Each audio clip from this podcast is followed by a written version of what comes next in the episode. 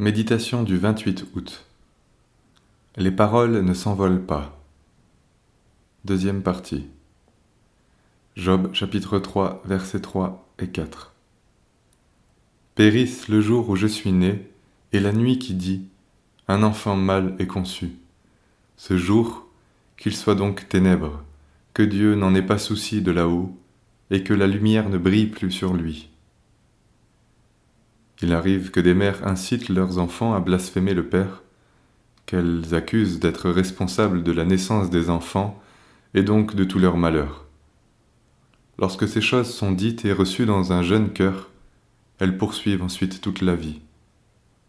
C'est ainsi que beaucoup d'hommes vivent les épreuves de leur vie comme une fatalité, assortie d'accusations permanentes, de craintes irraisonnées, et ne savent pas qu'ils sont en réalité en proie à la malédiction, car ils ont blasphémé ceux qui les ont engendrés.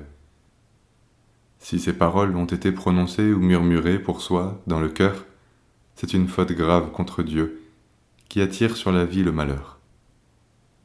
Lorsque l'espérance est menacée, les promesses de Dieu ne se réalisent pas et il convient de se poser la question quelles ont été mes paroles?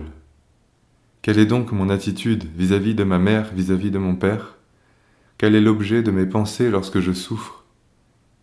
Il est très fréquent que l'homme se tourne immédiatement vers son origine dès qu'il souffre.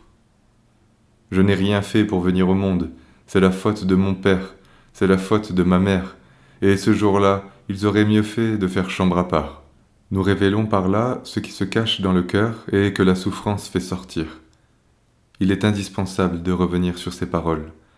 Nous pouvons avoir le sentiment d'avoir été purifiés, mais ne pas l'être. Un proverbe dit Il est une engeance qui maudit son père et qui ne bénit pas sa mère, il est une engeance qui se croit pure et qui n'est pas lavée de son ordure. Proverbe chapitre 30 verset 11. Quelle est notre race? Quel style d'homme sommes-nous pour en arriver à prononcer de telles paroles? On peut être très religieux, avoir fait beaucoup de choses pour Dieu, et être de cette race-là, faute de s'en être véritablement détaché, croire être purifié et ne pas l'être. Garde-toi de te livrer au mal, la souffrance t'y dispose. Job 36, verset 21. Le péché des lèvres est un mal pernicieux. Job n'a rien fait, il a seulement parlé. Mais ses paroles étaient mauvaises, et il a blasphémé son père et sa mère. Plutôt que de vouloir nous venger du sort, confessons la purification par le sang de Jésus, et veillons à ne plus blasphémer contre celui qui est l'auteur de la vie.